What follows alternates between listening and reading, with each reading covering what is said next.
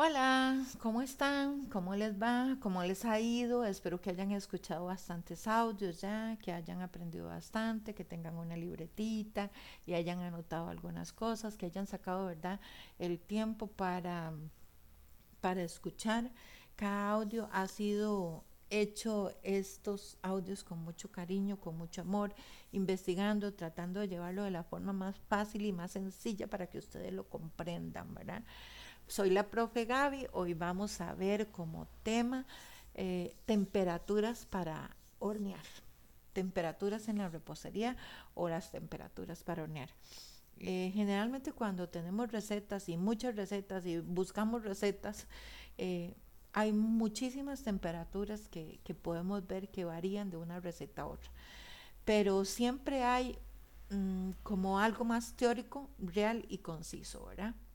Entonces, vamos a ver tres tipos de temperaturas que son las ideales para, eh, para cocinar.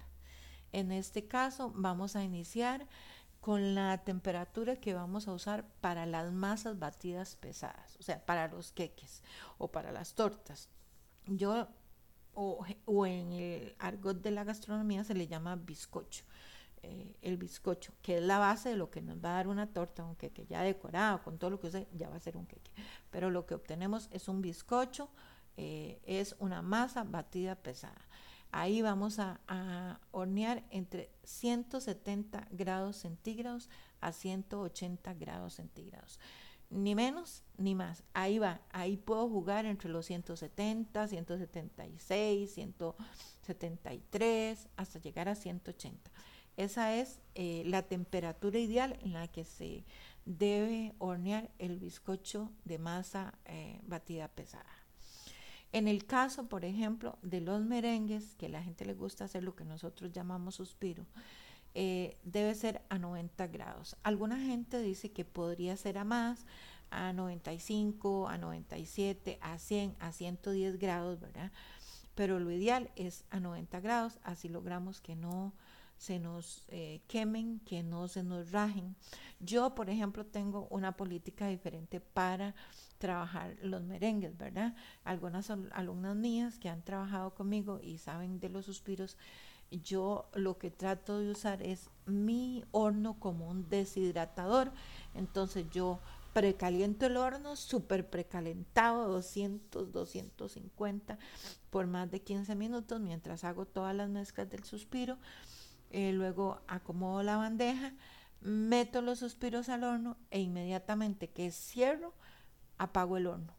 Entonces los dejo de un día para otro. Entonces todo ese calor residual, que es como parecido a un deshidratador, eh, me va a ir cocinando el suspiro de forma muy lenta. Y en la mañana, cuando yo abro, ya está frío el horno y, y ya están cocinados ¿verdad? y quedan muy ricos y muy crujientes. Pero si no los hacen de esa manera, sino que los llevan al horno por 3, 4 horas, tiene que ser a 90 grados. Nada más, 90 grados, no pasarnos de ahí. Es, nos pudiéramos pasar, pero no vamos a tener, lo vamos a echar a perder. Ok, en el caso de las masas batidas livianos, o sea, las que vamos a usar como para hacer un tres leches, para hacer tortas húmedas, para hacer este el, el arrollado o piomono o brazo gitano o crocante, como ustedes le llamen, ¿verdad? Este tipo de bizcocho que es más planito, entonces lo podemos hornear entre 180 grados o 200 grados.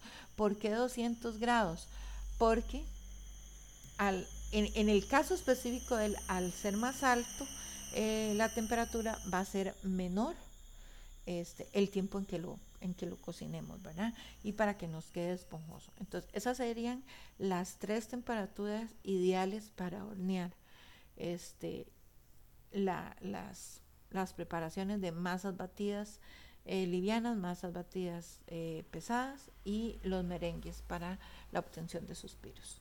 Bueno, chiquillas, espero que lo anoten, que que lo tengan ahí en su libretita, que estén pendientes. Importante conocer, tener conocimiento. Eh, yo lo que quiero es que ustedes tengan al final un muy buen producto preparado, que sus emprendimientos salgan adelante y que confíen en que ustedes pueden hacer las cosas, ¿verdad?